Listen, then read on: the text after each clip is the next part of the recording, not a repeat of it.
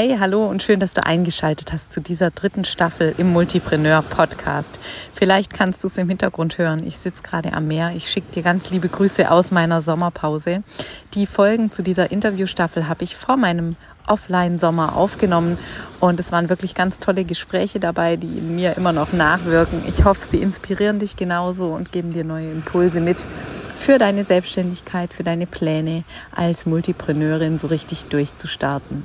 Vielleicht noch ein kleiner Hinweis in eigener Sache. Im September, direkt nach meiner Sommerpause, hast du wieder die Möglichkeit, in mein Gruppenprogramm Multipreneur Masterplan einzusteigen. Alle Infos zu diesem Gruppenprogramm findest du in den Show Notes. Jetzt wünsche ich dir viel Spaß beim Interview und sag liebe Grüße. Bis dann.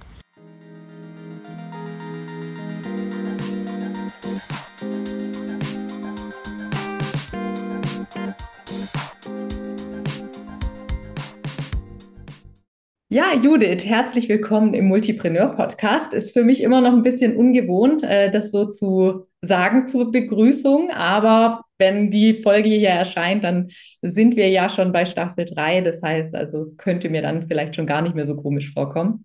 Ich freue mich, dass du heute da bist. Wir kennen uns schon eine ganze Weile, ja, schon über drei Jahre, es sind jetzt fast mhm. vier Jahre sogar ja. Unser erstes Gespräch hatten wir auch über Zoom. Damals saß ich in Griechenland mit Baby und du hattest einen äh, Kurs am Start, der hieß News Better und es ging um genau. Richtung eines Newsletters und ich dachte mir, ich hatte zwar noch nichts, aber ich dachte, ein Newsletter wäre doch mal eine gute Idee. Die guten alten Zeiten. Genau. Und ähm, ja, heute geht es natürlich ganz viel um die Fragen, die kreative Multitalente, Scanner-Persönlichkeiten so beschäftigt beim Aufbau ihrer Selbstständigkeit. Und du selbst bezeichnest dich ja auch als Scanner-Persönlichkeit. Und jetzt schiebe ich direkt mal zu dir rüber. Erzähl doch mal kurz, wer du bist, was du machst und dann steigen wir direkt ein ins Gespräch. Ja, die Frage, ähm, was, was machst du und wer bist du, das kommt immer darauf an, wie viel Zeit wir haben. Also Denn zum Beispiel äh, mein Dachboden ist das beste Beispiel dafür, dass ich eine Scanner-Persönlichkeit bin. Da oben lagert wirklich alles von der Dunkelkammer mit Chemie und mit 100 Rollen Film bis irgendwie zu diversen Sportaktivitäten. Eine Staffelei mit Leinwänden ist auch noch da oben und wartet auf ihren großen Auftritt. Also ja. wirklich, ich, ich bin Scanner. Ich war das schon immer. Äh, leider wusste ich das nicht immer, dass es etwas ist und dass es etwas Positives ist. Und ähm, also seit ich die Schulzeiten, wenn ich da zurückdenke. Und dann habe ich Abi gemacht, wusste erstmal nicht, was ich machen sollte. Also habe ich drei Ausbildungen gemacht. So typisch Scanner, erstmal Grafikdesign, dann eine Werbetextausbildung, dann habe ich BWL studiert, war dann erstmal angestellt in Werbeagenturen als Texterin. Übrigens ein super Job für Scanner-Persönlichkeiten, ja. man sich da in so viele Themen so schnell einarbeiten muss. Also wirklich von irgendwelchen Konsumthemen, Schokolade bis zu Abgasnachbehandlung. Also es ist wirklich der Hammer. Und ja. dann habe ich mich selbstständig gemacht. Seit 2009 bin ich selbstständig. Und ähm, dann war ich noch zwischendurch Hochschuldozentin. Und dann habe ich 2018 mein Online-Business gestartet. Also das ist so die Kurzversion, was ich mache. Ich habe noch darüber hinaus drei Kinder und ein Familienbusiness mit meinem Mann. Also mhm. genau. genau. Cool. Ja, also äh, vieles kommt mir sehr bekannt vor. Bei mir liegt es nicht auf dem Dachboden, sondern um mich herum in meinem Büro teilweise. Aber ähm, ja, auch das, was du erzählst vom Werbetexten und dass es so toll ist, das kenne ich ähm, aus meiner Zeit als Redakteurin. Also auch bei einer Tageszeitung kann man sich wirklich in jedes nur erdenkliche Thema einarbeiten. Man muss dann da im besten Fall ja bis zum nächsten Tag schon was draus machen. Also das fand ich auch äh, total befriedigend. Ähm, aber jetzt ist es ja ähm, nicht beim Texten geblieben. Du hast schon gesagt, 2018 ein Online-Business gegründet. Ein Jahr später bin ich dir dann quasi oder bist du mir begegnet, muss man ja erstmal sagen. Ähm, und äh, was ist denn da los im Online-Business? Also ich, ähm, bevor ich mit dem Online-Business angefangen habe, wenn ich das so rückblickend betrachte, habe, haben ganz viele Schritte dazu geführt, dass ich dieses Business überhaupt gründen konnte. Einer der allerersten Schritte war, dass ich 2005 mit dem Bloggen angefangen habe. Als reines Spaßprojekt. Ich war damals noch Studentin, ohne irgendwelche Gewinnerzielungsabsicht, wie das beim Finanzamt so schön heißt. Einfach nur so zum Spaß und zum Lernen. Und dann habe ich ähm, meine Diplomarbeit geschrieben und dann habe ich immer, während ich angestellt war und auch während ich selbstständig war, immer nebenher gebloggt. Ein anderer wichtiger großer Schritt war für mich dann, als ich diese ähm, Stelle als Hochschuldozentin bekommen habe, weil da habe ich zum ersten Mal ähm, mich damit auseinandergesetzt, dass ich ja das, was ich im Kopf habe, tatsächlich auch weitergeben könnte. Weil mhm. bis dahin habe ich immer, ich, ich hätte immer schwören können, das, was ich kann, kann ich nicht lehren. Mhm. Weil das, was ich, das, was ich habe in meinem Kopf, das ist so kreativ und das ist so von der Situation abhängig und das ist so, das kommt halt oder es kommt nicht. Und ich habe dann immer gedacht, nee, das, das, das kann man nicht beibringen, bis ich dann eines Besseren belehrt wurde und das dann tatsächlich ging. Und dann 2018 habe ich dann beschlossen, ich gehe ins Online-Business und bringe anderen das Texten bei. Erstmal so ganz breit das Texten. Und wie du ja gesagt hast, du bist mir beim Newsletter-Kurs begegnet, der Newsletter hieß. Also das war einer der Kurse, die ich gegeben habe. Ich habe dann auch Kurse gegeben zum Thema Claim entwickeln, Webseitentexte schreiben. Äh, ich weiß nicht, ich habe ich habe, glaube ich, alles gemacht. Also Landingpages, Texten und natürlich auch Bloggen. Das war immer so auch mit dabei in meinen Kursen, immer so als Add-on oder so mit drin. Und ich habe, ich weiß nicht, drei oder vier Jahre gebraucht, bis ich dann mal gecheckt habe, dass das Bloggen eigentlich genau mein Ding ist und dass da alles drunter passt. Aber bis es soweit war, bin ich so ein bisschen mit einem Bauchladen äh, um fünf Ecken gegangen. das ist echt. Also ich finde total spannend, weil genau das, was du beschreibst, ist so oft äh, der Fall bei den Menschen, die mir begegnen, auch in meiner Arbeit, dass es so eigentlich etwas gibt, was schon ganz lange Teil ihres Lebens ist, aber was beinahe so banal ist, in Anführungszeichen, ja. dass ja. wir gar nicht erkennen, dass das eigentlich das große Thema ist, was wir weitergeben können. Ja. Und ich meine, man sagt es immer so salopp, ja, das, was dir leicht fällt, worüber du gar nicht nachdenken musst, das ist dann das, was du anderen beibringen kannst. Ähm, aber im Prinzip ist es keine Magie, ja. Also wenn ich über etwas gar nicht nachdenken muss und es einfach so mache und viele Menschen zu mir sagen, das ist so toll, wie machst du das? Dann ist das eigentlich ein guter Hinweis darauf, dass wir da etwas können, was eben nicht jeder kann und nicht jede kann. Und ähm, es ist echt spannend, dass wir da manchmal so einen blinden Fleck bei uns selber haben. Ja, der war ziemlich groß, dieser blinde Fleck bei mir. Das war eher so blinder, ich weiß nicht, blinder Ozean. Ja. Ähm, also es war wirklich äh, auch rückblickend, wie, wie konnte ich das nicht sehen? Aber mhm. es lag eben auch daran, dass ich damals dachte, mit dem Bloggen kann ich kein Geld verdienen. Ja. Weil YouTube war voll mit Erklärvideos, wie man einen Blog aufsetzt, wie man einen Blogartikel schreibt. Das ganze Internet ist voll mit Erklärungen. Man muss es nur mal googeln. Und habe ich echt gedacht, so, ja, was, was soll ich denn da noch? Ne? Ich wird ja schon erklärt von tausend Leuten. Ja. Aber es wird eben, ja, es wird erklärt, aber es wird eben auf eine Art und Weise erklärt, die meine Zielgruppe und vor allem auch mich eher abstößt. Also sehr technisch, sehr so verklausuliert und sehr, oh, da musst du erstmal ein SEO-Buch lesen, bevor mhm. du bloggen darfst. Und das ist eben nicht der Ansatz, den ich dann auch gewählt habe. Und es hat wirklich lange gebraucht, bis, also ich musste auch meinen Coach überreden, ich musste dann quasi meine Freunde, mein Umfeld überreden, komm Judith, mach doch jetzt mal einen richtigen Blogkurs. Und nicht immer so alles Mögliche und nur das Bloggen nur so nebenbei drin, sondern wirklich dieser Fokus. Und als ich das dann gemacht habe, ja, ich hatte ja die größten Ängste, oh Gott, das kauft ja keiner, man weiß ja, wie man bloggt. Und ich habe echt nicht gedacht, dass Leute fürs Bloggen Geld bezahlen würden. Und das waren dann aber meine erfolgreichsten Kurse. Also es ist echt faszinierend. Was ich bei dir besonders spannend finde, ist ja, dass man jetzt von außen so auf den ersten Blick denken könnte, aha, jetzt hast du dich fürs Bloggen entschieden und hast quasi alles andere weggelassen. Aber eigentlich ist ja das Gegenteil der Fall. Kannst du da mal noch ein bisschen beschreiben? Also ich habe meinen Bauchladen ein bisschen aufgeräumt mhm. und bei mir ist der Fokus auf das Bloggen. Aber das Bloggen kann ja nicht im luftleeren Raum existieren. Für das Bloggen brauche ich eine Webseite. Für eine Webseite brauche ich Webseitentexte. Also ist da dann wieder das Thema Startseite, über mich Seite, Landingpages wieder mit drin. Aber der mhm. Fokus ist immer noch auf dem Bloggen. Mhm. So, wenn man dann weiter bloggt, dann braucht man, um das Business aufzubauen, einen Newsletter. Und dann kann man ein Freebie entwickeln, das man dann wieder in den Blog einbaut und ne, das speist sich alles aus dem Bloggen und aus, aus, der, aus der Webseite. Aber der Fokus ist immer das Bloggen. Und dann schaue ich immer, welche so Satelliten kreisen denn so drumherum? Welche Themen gibt es, die damit irgendwas zu tun haben, aber den Fokus auf das Bloggen immer noch beibehalten? Mhm. Und so kann ich all das, was ich früher auch gemacht habe, aber mit einem ganz anderen Fokus, mit einem ganz anderen Framing quasi so verkaufen oder ich kann das Paket schnüren, aber dass die Leute nicht so verwirrt sind. Ja, was ist denn das jetzt für ein Kurs? Ist das jetzt ein Newsletter-Kurs mit Freebie und Bloggen und mit Webseitentexten? Nee, es ist ganz klar, es ist ein Blogkurs mit Add-ons und das ist für die Leute so wie so eine Offenbarung. Ach, da, ja, total einfach. Okay. Und auch für mich ist es eine Erleichterung, weil ich bin nicht mehr die, die auf zehn Hochzeiten tanzt, sondern ich habe diesen Fokus ohne alles andere, was ich ja auch so gut kann. Ne? Ich bin ja super im Claim entwickeln, ich bin super im Newsletter schreiben und das wollte ich nicht so weg, wegschneiden, aber das kann ich alles so schön unter mein Dach packen, dass es thematisch zum Bloggen passt und dass mein Fokus das Bloggen bleibt. Und ich glaube, das ist wirklich auch für mich eine große Erleichterung gewesen, hat mir viel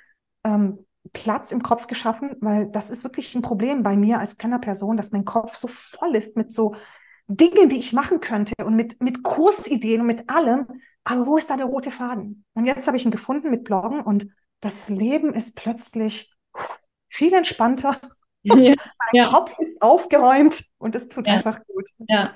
ja, also im Prinzip hast du ja, also ich sage immer gerne das Epizentrum, also das, was von dem alles so ausgeht, ja. Ähm, aber auch eben, was es dann am Ende so viel leichter macht, weil wir ja wirklich fast alle Themen, die uns in den Sinn kommen, noch machen dürfen ja. mit Bezug zu unserem Fokusthema. Ne? Also genau. funktioniert natürlich jetzt in deinem Fall gut. Es gibt andere Fälle, wo das anders funktioniert. Bei mir zum Beispiel ist es die Zielgruppe, die diesen Faden zusammenhält. Also die, die kreativen Multitalente, die Scanner-Persönlichkeiten, ähm, die eben selbstständig sein wollen. Und dann kann ich jetzt plötzlich auch alles, was ich vorher in einzelnen Berufen gemacht habe, da unter diese Zielgruppe zusammenbringen und äh, mich da austoben und fast nicht ist mehr unmöglich sozusagen. Aber es hat eben ja. immer klaren Bezug auf diese Zielgruppe, weil wie du das Bloggen irgendwie schon immer verfolgt hast, so war das bei mir schon immer irgendwie dieses, diese Begeisterung für ungewöhnliche Menschen, Kombinationen, Ideen. Immer wenn jemand gesagt hat, also das kann man so aber nicht machen,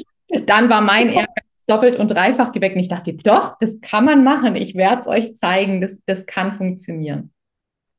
Ähm, jetzt hast du das ja schon wirklich schön beschrieben, wie dieses, äh, dieser Fokus auf das Bloggen eigentlich wirklich eine Zuspitzung der Nische äh, für dich zu viel mehr Freiheit quasi im Hintergrund geführt hat. Ähm, erzähl doch mal so ein bisschen, was waren denn so die verrücktesten Dinge, die du vielleicht ausprobiert hast in den letzten Jahren, seitdem dieser Fokus so auf dem Bloggen liegt? Also ich glaube, ich habe schon alles Mögliche rund um das Bloggen versucht. Was ich dann eben mache an verrückten Dingen ist, ich ähm, guck erstmal so, was würde mir Spaß machen. Und ähm, dann kommen halt so Kurse raus, eben zum Beispiel wie dieser News Better Kurs 2019 oder eben zum Beispiel 2020 mein Handstand Kurs, also mhm. wirklich mit Ä geschrieben. Und da habe ich eben Handstand, ne, weil ich kann Handstand oder ich konnte es ziemlich gut. Und dann, ja, ich, also ich konnte es früher ziemlich gut und dann kam eben Corona, da habe ich keinen Sport mehr gemacht und dann habe ich mir gedacht, naja, was braucht der Sommer 2020? Ne, da ist ja Corona gerade frisch in unser Leben eingebrochen und dann habe ich gedacht, na, wie wäre es mit einem Handstandkurs? Ja. und auch das habe ich mit dem Bloggen verbunden. Also wir haben darüber geschrieben und gebloggt als Erfahrung, als Abenteuer. Und dann kreiere ich halt immer solche abgefahrenen Sachen oder ich kreiere so Challenges rund ums Bloggen, die, in denen zwar geblockt wird, aber der Fokus immer irgendwie auf etwas liegt, was man jetzt gar nicht vermutet hätte. So meine letzte Challenge war zum Beispiel Blog Your Purpose, wo es mhm. ganz groß um dieses Thema Bestimmung ging, aber eben nicht aus so einer esoterischen Betrachtungsweise, sondern wirklich so ganz, so ganz normal. Also was ist meine Bestimmung? Und äh, das würde man sonst vielleicht in, im Bereich der persönlichen Weiterentwicklung verorten. Aber ich habe es eben in den Bereich Bloggen verortet mhm. und habe da eben das Themenspektrum erweitert. Und so mache ich das immer mit meinen Blogkursen. Ich nehme das Bloggen und erweitere das um irgendein Thema oder Spektrum und schaue dann mal, wie es läuft. Ich weiß es vorher nicht, aber immer wenn ich so ein Kribbeln habe, denke ich mir, oh, das muss ich umsetzen. Ja. Also so, so ein geiles Ding. Oder eine Challenge habe ich zum Beispiel mal gemacht, wo ich mit den Leuten Fun Facts verbloggt habe. Mhm. Also wo ich gesagt habe, hey, jetzt suchen wir alle mal 53 Fun Facts über uns und verbloggen das. Und alle erstmal so, oh, ich finde keine 53 Fun Facts oder mein Leben ist langweilig und keine Ahnung, diese ganzen Mindfucks, die die Leute hatten. Und dann haben wir das innerhalb von ein paar Tagen gemacht, aufgelöst. Die Leute hatten großartige Blogartikel und haben dann gesagt, wie cool sie darauf angesprochen wurden und wie geil das war als Erfahrung. Und das ist einfach so cool, dass ich mit meinem Fokusthema nicht so darauf begrenzt bin. Ich bin nicht darauf beschränkt, Leuten das Bloggen mit Suchmaschinenoptimierung und Keyword-Schlachten und irgend sowas zu erklären, sondern ich kann das zu meinem persönlichen Abenteuer machen und dann immer so fragen, wer hat Lust? Wer möchte mitkommen auf dieses Abenteuer? Na, schau mal, ich habe hier was Neues kreiert. Und das ist einfach so cool. Also meine Scanner-Persönlichkeit kann sich da voll ausleben. Ja, es bedient natürlich extrem die Kreativität und auch immer wieder neue Themen zu beleuchten, die sonst im klassischen Blog-Kontext überhaupt keinen ja. ein Zuhause finden würden. Ja, wie du sagst, Persönlichkeitsentwicklung, Spaß, äh, außergewöhnliche Hobbys, egal was, worum es geht, ähm, ist ja, ist ja dann alles möglich im Prinzip. Ähm, jetzt kann man natürlich aus der, äh, aus der heutigen Situation immer ganz entspannt in die Vergangenheit gucken und sagen, ja, so und so ist es gekommen und äh, das war ja alles im Nachhinein total logisch und wie gut, dass das jetzt so alles aufeinander aufgebaut hat und so. Ähm, aber hattest du zwischendurch auch mal Phasen, in denen du dachtest, also ich kriege das nicht auf die Reihe, was soll das? Ich, äh, ich mache wieder was anderes. Also was gab es da so für Situationen, wo du dachtest, ja. Ist einfach. also ich habe solche Phasen immer wieder. Ich habe sie auch jetzt immer wieder noch, weil ich bin einfach so ein sehr an sich zweifelnder Typ. Mhm. Und ich bin zwar hochkreativ, ähm, aber ich habe eben auch diese, diese Selbstzweifel und frage mich immer, ist das jetzt gut genug? Ähm, kann ich das nicht verbessern? Äh, ist das jetzt wirklich so quasi der Weisheit letzter Schluss? Und ich schaue immer, selbst wenn ich ein gutes Angebot habe, dann zum Beispiel, ich hatte ein gutes Angebot im Jahr 2020. Das war, damals hieß das noch Sympathexter Academy. Und es hat super funktioniert. Es waren unsere größten Launches. Wir waren echt erfolgreich damit. Aber es, irgendwas hat sich nicht gut angefühlt. Und diese Zweifel und diese, ah, das hat dann irgendwie zu einer Lösung geführt, wo ich gesagt habe, ich mache das jetzt platt. Und alle in meinem Umfeld so, Judith, wie kannst du so ein erfolgreiches Produkt platt machen? Das darfst du nicht. Und ich so, schauen wir doch mal, was ich darf. Und dann habe ich eben eine Content Society entwickelt, die Weiterentwicklung von diesem Produkt, was ich vorher hatte. Und da hat es dann plötzlich viel mehr gepasst für mich. Es war viel besser. Aber ich musste erstmal durch das Tal der Tränen gehen, um diese Lösung zu finden. Weil die Lösung, die kommt auch bei mir nicht einfach so in meinen Schoß gefallen, sondern ich musste wirklich so wie früher als Texterin wirklich durch ein Tal der Tränen, durch das Tal der Verzweiflung, der Zweifel, der Selbstzweifel und durch dieses Lösungen suchen und herumexperimentieren, das ist nicht einfach so da bei mir. Also ja. das ist natürlich schön, ne? das ist dann immer in so Hollywood-Filmen, ja, plötzlich ist die Lösung da. Aber ganz oft gibt es da natürlich Zweifel und dann frage ich mich auch, keine Ahnung, Online-Business, wo war das? Also wie entwickelt sich das alles? Sollte ich nicht irgendwas ganz anderes machen? Ja. Keine Ahnung. Diese Fragen stelle ich mir immer. Ja, ja. Ja, aber ich finde es auch so, so wertvoll, dass, dass du das teilst, weil ich glaube, ganz viele denken einfach, ja, nur ich habe diese Zweifel und die sind dann ein Zeichen dafür, dass ich nicht weitermachen kann oder so, ja.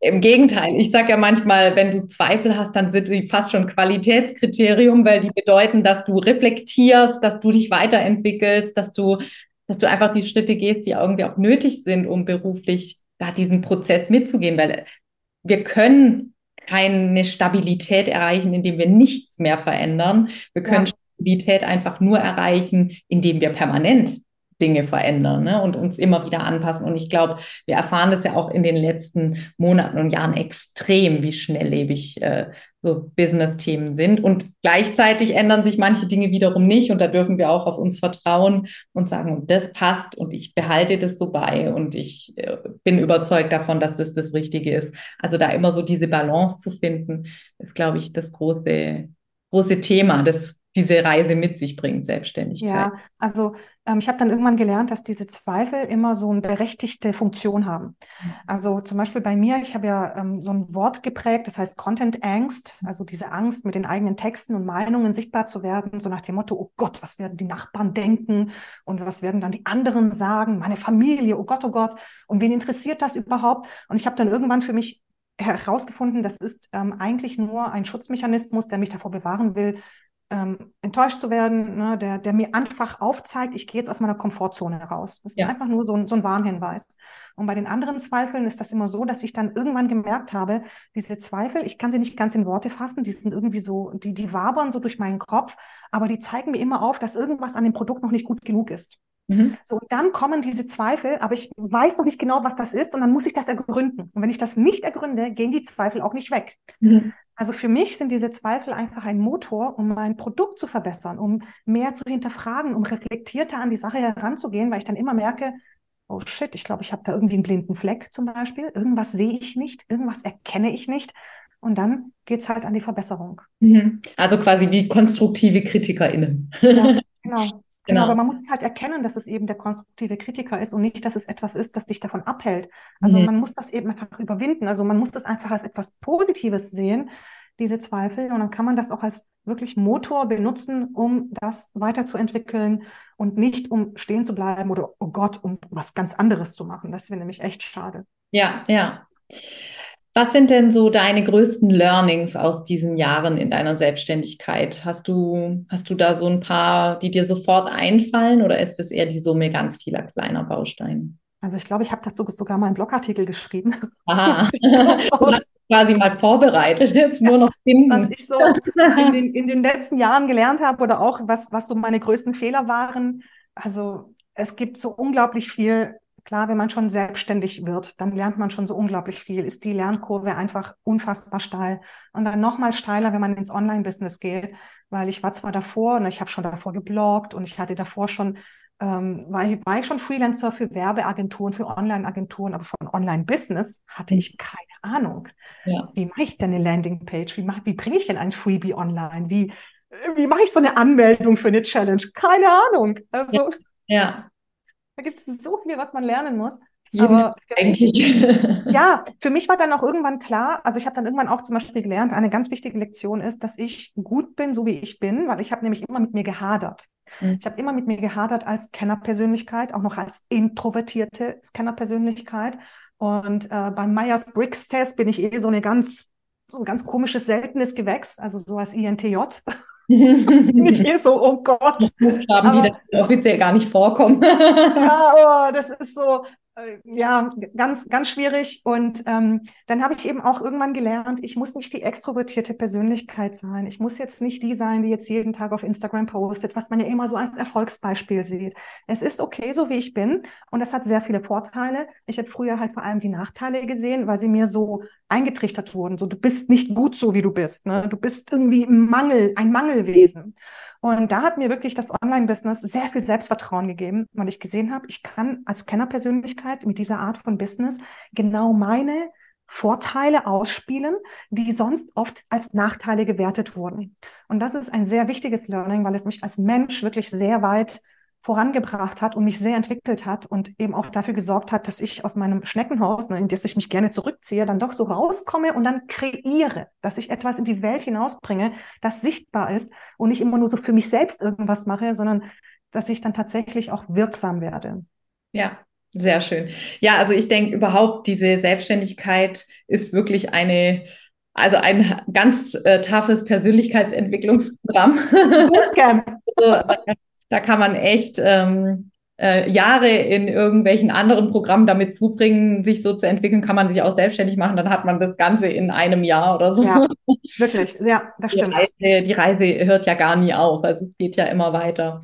Ähm, was würdest du heute so als dein, dein Zustand beschreiben im Vergleich zu früher? Also du hast schon gesagt, in deinem Kopf ist natürlich immer noch wahnsinnig viel los, aber du hast irgendwie diesen Blog-Fokus. Was passiert heute, wenn du eine neue Idee hast? Ich setze sie halt um.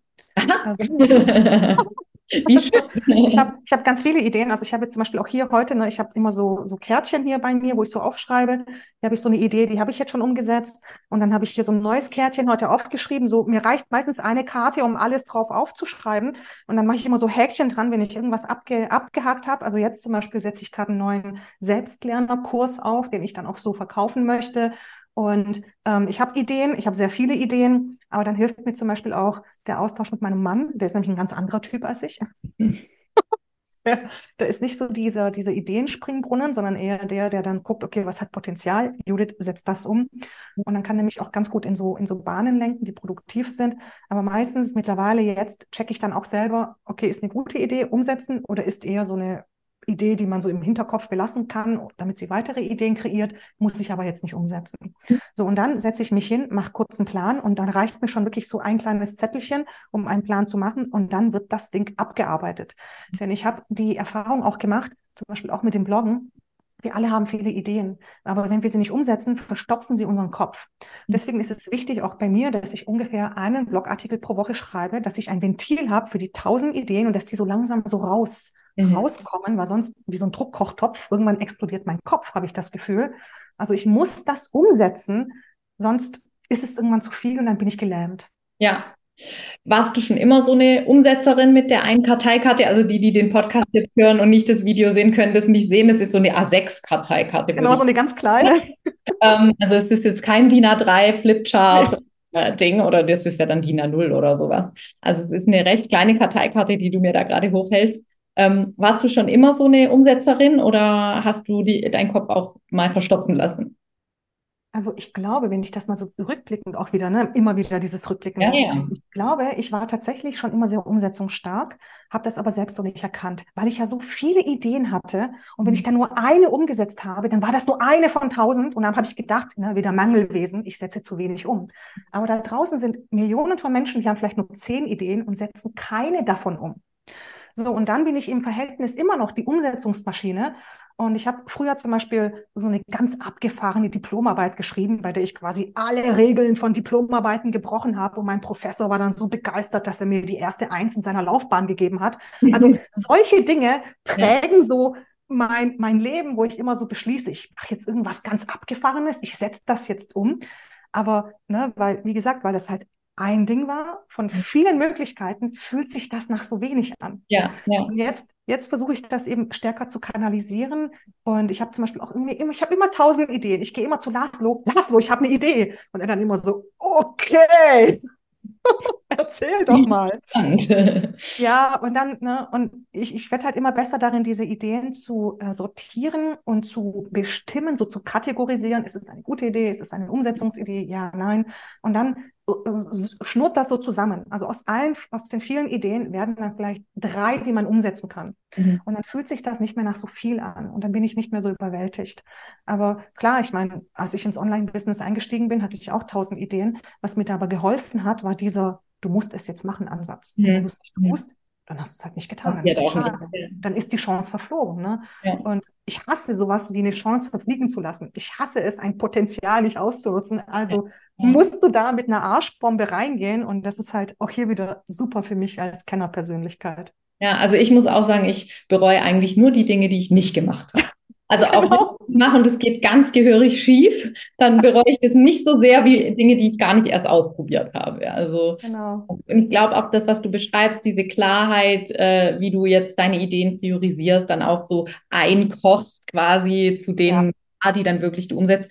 Das, diese Fähigkeit ist natürlich nichts, was wir eines Morgens plötzlich haben, sondern die entsteht ja durch dieses sehr viel umsetzen und immer genauer erkennen können, was hat funktioniert, was hat nicht funktioniert, was hat sich gut angefühlt, was hat sich doch nicht so gut angefühlt wie gedacht. Also wir trainieren ja da quasi auch unseren Prioritätenmuskel ähm, immer weiter mit den Erfahrungen, die wir machen, indem wir eben Ideen umsetzen und dann immer besser erkennen können, welche Ideen von den vielen, die wir ja haben, passen wirklich zu uns und welche sind zwar schöne Ideen, aber nicht die richtigen für uns oder nur in Teilen die richtigen für uns. Also das passiert ja auch ganz oft, dass dann Ideen zu so Synergien verschmelzen. Dann sagt, ja stimmt, das gefällt mir an der Idee, den Rest finde ich aber eigentlich blöd, aber ich könnte das bei der anderen Idee ganz gut gebrauchen. Dann passt ja auch manchmal so einiges zusammen. Genau, also ich bin da ja auch so ein ganz großer Ideenspringbrunnen. Ja. Und also zum Beispiel auch, also positive Ideen, aber natürlich auch so Katastrophenszenarien kann ich mir auch ganz toll ausmalen. Also ich bin in, in jede Richtung bin ich da sehr kreativ. Ja. Und dann ist das immer, ich vergleiche das immer wie mit so einem Baum, der so ganz viele Äste ausprägt plötzlich und hatte ganz viele kleine Äste und dann ganz viele Blätter. Und diese Blätter sind so die Ideen oder die Möglichkeiten. Und dann muss ich nur noch von diesem Baum so die Möglichkeiten pflücken. Also so, so stelle ich mir das vor. Ja. Und je besser ich diesen Baum wässere, umso mehr Möglichkeiten und Äste bildet er aus, wie so ein Fraktal, das, keine Ahnung, durch alle Dimensionen durchgebrochen ist, also völlig ja. abgespaced. Und, und dann ist es nur noch so, manchmal habe ich das Gefühl, das sind gar nicht meine Ideen, sondern die kommen einfach irgendwie und ich muss sie nur noch pflücken. Also mhm. so. Ja? Und dann muss ich ja. sie nur noch machen. Das ist ein schönes Bild, weil vor allem wir können ja auch bestimmen, wie unser Baum aussieht. Ne? Die einen möchten ihren Baum vielleicht etwas stärker zurückschneiden und sagen, genau. nee, ein paar starke Äste haben und, und, und die sollen dann viel tragen und jemand anderes sagt, nö, mir gefällt so eine naturbelassene Krone viel besser, dann habe ich halt viele kleine Früchte, aber nicht so, nicht so große oder so. Ist ja auch Geschmackssache sozusagen. Aber wichtig ist, dass wir den Baum eben so, ja, so pflegen und so hegen, wie es, es zu uns passt, unseren Businessbaum sozusagen. Genau, mein Ideenbaum. Ja, genau. Ähm, ich würde gerne noch mal so einen Blick in die Zukunft werfen, weil ich ja die These vertrete und mittlerweile glaube, es wird für mich schon zur Wahrheit, dass die Zeit der Scanner-Persönlichkeiten eigentlich erst beginnt. Weil wir haben ja in diesen letzten Jahren extrem viel Erfahrungen sammeln können müssen, damit, dass es keine komplexen, also keine einfachen Lösungen für komplexe Probleme gibt, sage ich jetzt einfach mal. Und dass, ähm, wenn nur ExpertInnen auf Themen schauen aus ihrer ganz festgefahrenen Perspektive, dass wir da oft nicht so wirklich die guten Lösungen entwickeln. Und wenn wir jetzt mal noch von unserem Fachkräftemangel und so sprechen, dann müssen ja Unternehmen wirklich inzwischen sich sehr bemühen, Menschen zu finden, die auch ja breiter einsatzfähig sind, die wirklich sich schnell einarbeiten, die sich einbringen, die wirklich auch Dinge schneller entwickeln können. Also ich bin da sehr zuversichtlich, was unsere Zukunft äh, angeht, ja. dieser Arbeitswelt. Was sind denn für dich so die ganz großen Chancen, die wir haben als Multitalente, als Scanner, wenn wir jetzt auf, die, auf den Beruf schauen? Ja, ich glaube, als Scanner wird man eigentlich nie arbeitslos. Mhm. Also ich glaube, wir, na, du und ich und auch viele andere, na, wir haben ja mehr als eine Ausbildung. Ja. So, also viele von uns haben irgendwie dreimal studiert mit Abschluss und keine Ahnung, mit Auszeichnung oder sonst irgendwie, weil wir eben das so lieben zu lernen. Und das macht uns so ein bisschen auch flexibler. Und ich glaube wirklich, dass die Zukunft ähm, den ja, den, den Scannern, klar, also vielleicht nicht, das gehört nicht ihnen, aber dass Scanner mehr anerkannt werden als mhm. etwas Positives, weil wir haben einfach diese, diesen so starken Fokus auf die Experten, auf das Expertenwissen. Überall sind immer Experten gefragt. Aber ich war schon immer so der Generalist und habe mich nie so als Expertin für etwas gefühlt. Auch das war ja so der Grund, dass ich dachte, nee, mit Bloggen kann ich kein Geld verdienen. Ich muss mich breit aufstellen oder irgendwie, ich muss, kann doch nicht irgendwie ne, in, in so ein Gebiet gehen, wo ich mich gar nicht als Expertin fühle, aber es irgendwie doch bin. Mhm. Also völlig, völlig verrückt. Und ähm, ich glaube, dass die Zukunft wirklich ähm, kreative Lösungen verlangt. Lösungen, bei denen man irgendwie fünfmal um die Ecke denkt. Lösungen, die vielleicht dann auch nicht durch ChatGPT erbracht werden können oder so, sondern wirklich irgendwie so Transferleistungen, irgendwas verknüpfen. Ich glaube, das können Scanner-Persönlichkeiten sehr, sehr gut, weil sie eben so viele Interessen haben. Und dann verbinden sie halt ganz abstruse Dinge miteinander und finden eine Lösung. Ja, ja, oder können eben dann auch die Expertinnen, die es ja auch definitiv weiterhin brauchen wird, möchte mich jetzt auch lieber von einer Herzchirurgin als von meiner Hausärztin am Herzen operieren lassen, aber dennoch ähm, braucht es ja irgendwie beides, ne? Also jemanden, ja. ganz in die Tiefe geht und der alle Details kennt und aber auch jemanden, der die, den Überblick hat, der diese Querschnittsfunktion einnimmt und eben auch verschiedene Perspektiven zusammenbringt, verschiedene Perspektiven überhaupt auch erstmal darstellen kann und so dann eben auch ähm, ja in der Breite so eher Bewusstsein schafft, Verständnis schafft, neue, neue Wege einschlagen kann, an die dann auch mehr ja. Leute gehen. Ne? Und ich glaube, dass wirklich die, die Qualität des Scanner-Persönlichkeiten darin liegt, neue Ideen zu kreieren. Und vielleicht können sie sie nicht umsetzen, weil ich, na, ich bin zwar so eine Umsetzungsmaschine, aber sobald es zu technisch wird, denke ich mir dann schon, oh Gott, kann ich das? Und natürlich brauche ich dann die Experten, um das umzusetzen. Aber dass sich das eben viel besser so gegenseitig befruchtet. Mhm. So, und ja. dass wir dann eben diese abgefahrenen Konzepte kreieren oder diese Konzepte, an die vielleicht andere nicht gedacht haben oder sie verworfen haben nach dem Motto, das hat schon früher nicht funktioniert. Aber ne, Scanner-Persönlichkeiten sind ja eher so, die nehmen dann das als Herausforderung an. Ja. Und ich glaube, dass das wirklich zu Lösungen der Zukunft beitragen kann, weil wir haben heute einfach Probleme, die sind anders als vor 100 Jahren. Wir haben den Klimawandel, wir haben die, in Anführungszeichen Bedrohung oder Chance durch KI. Wir haben so viele Themen, die hätte man sich vor 100 Jahren nicht mal denken lassen können. Das wär, war ja. gar nicht auf dem Schirm. Ja. Und da brauchen wir einfach auch andere Lösungen. Ja, ja. Und auch, finde ich, durch diese Beschleunigung in allen Entwicklungen, ja. diese Fähigkeit, schnell zu lernen, schnell ja. in Bereichen drin zu sein. Ne? Wenn ich jetzt, äh, das ist Beispiel aktuell natürlich ChatGPT, es gibt manche, die wissen noch nicht so genau, wie man es ausspricht und andere, die arbeiten schon jeden Tag damit. Ähm, und ich denke, sowas fällt uns einfach leicht, so auf ja. den draufgehen, ganz schnell einen Überblick verschaffen, der schon reicht, um damit loszulegen und dann Erfahrungen zu sammeln. Und die Erfahrungen sind, sind letztlich unbezahlbar. Ne? Also äh, Papier gibt keine Antworten, sage ich immer so gern. Äh, wir müssen Erfahrungen machen, damit wir lernen können. Ja, Erfahrungslernen ist einfach das wertvollste Lernen aus meiner Sicht. Natürlich kann ich mich hinsetzen und irgendwas ganz arg durchdenken, aber solange ich es nicht ausprobiert habe, habe ich es halt nicht gemacht. Ne? Da Vinci hat irgendwie eine Flugmaschine gezeichnet, aber er ist halt nie geflogen. Es ist Er war sicherlich weit seiner Zeit voraus, aber er hatte nie den Genuss, wirklich mal in so einem Flugzeug dann zu sitzen, dass er sich ja schon ausmalen konnte, so im weitesten Sinne. Und äh, wir haben natürlich viele Möglichkeiten, uns da auszuprobieren. Ja, ähm, wie kann man denn äh, zu dir finden, Judith? Was ist denn die beste Art, ähm, mit dir in Kontakt zu kommen oder sich über dich und deine Arbeit zu informieren? Ja, einfach auf meine Webseite kommen, am besten auch direkt in meinen Newsletter, da kriegt man immer sofort mit, welche Ideen ich habe. Ja, kann ich bestätigen, ein sehr, äh, sehr äh, Impuls, impulsgebender, spannender, lustiger Newsletter. Ja, ich versuche eben auch die Dinge da auch anders zu machen, ne? kreativer, lustiger und ja, einfach in meinen Newsletter kommen und dann, ne, wie, wie findet man dann zu mir? Also klar, ich mache Blogkurse und ich mache eben dann wirklich so ähm, kurze Challenges oder ich mache dann einen Einsteigerkurs oder ich habe meinen Einjahres-Blogkurs. Bei mir dreht sich wirklich alles rund ums Bloggen. Ja, ja, sehr schön. Wir verlinken natürlich alles in den Show Notes, auch deine Website. Ähm, da könnt ihr dann reinschauen und ja, Judiths Angebot mal durchstöbern. Da gibt es sicherlich spannende Dinge zu entdecken. Und wenn die Folge erscheint, ist ja schon September. Das heißt, wir nähern uns schon dem Jahresende. Ähm, da könnte ja dann auch wieder was Spannendes auf die Menschen. Ja, das gibt es jedes Jahr bei mir, Zwinker, Zwinker.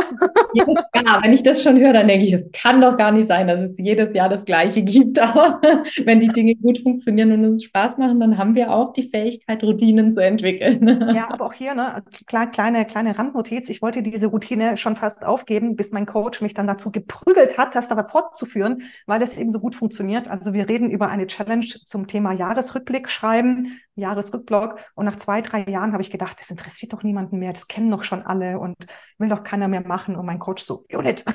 Mhm. Und du wie machst das jetzt? Hat dieses Jahr teilgenommen? Ich glaube über 1000, oder? Es war ja, ja. Also es sind schon mittlerweile echt viele. Es wäre schade, wenn ich das aufgegeben ja, hätte. Also äh, du würdest, sage ich mal, also ich fände es ein bisschen unverschämt, wenn du glauben würdest, dass die nicht aussagekräftig genug sind.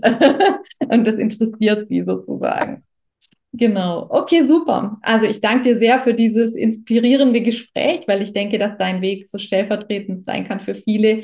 Ähm, auch einfach als wichtigstes Learning, die eigene Persönlichkeit als Stärke wirklich schätzen zu lernen und ähm, auch zu akzeptieren, dass Mindfucks dazugehören und sie im besten Falle konstruktiv zu nutzen, im, im schlechtesten Falle alles einfach trotzdem zu machen. Genau, trotzdem, das ist mein Motto, trotzdem. Also, wenn es nicht klappt und ihr nicht konstruktiv miteinander ins Gespräch kommt mit den Mindfucks, dann, dann setzt sie in eine stille Ecke und sagt, ich mache es jetzt einfach trotzdem. Genau.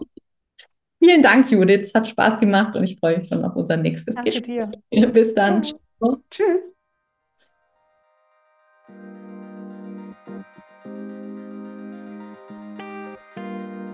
So, das war's auch schon mit der aktuellen Folge des Multipreneur Podcasts. Vielen Dank, dass du dabei warst. Ich schreibe übrigens mindestens genauso gerne, wie ich spreche. Und wenn du Lust hast, immer aktuelle Impulse, Behind the Scenes und Neues aus der Welt des Multipreneur-Business direkt in dein Postfach zu bekommen, dann abonniere am besten gleich den Multipreneur Newsletter. Den Link zur Anmeldung packe ich dir in die Show Notes. Jetzt freue ich mich natürlich über eine 5-Sterne-Bewertung, wenn dir der Podcast gefallen hat. Das pusht nicht nur den Algorithmus, sondern auch meine Laune. Und für dich gibt es Karma-Punkte gratis obendrauf. Ich freue mich, wenn wir uns bald wieder lesen oder hören und sag bis dahin, ciao.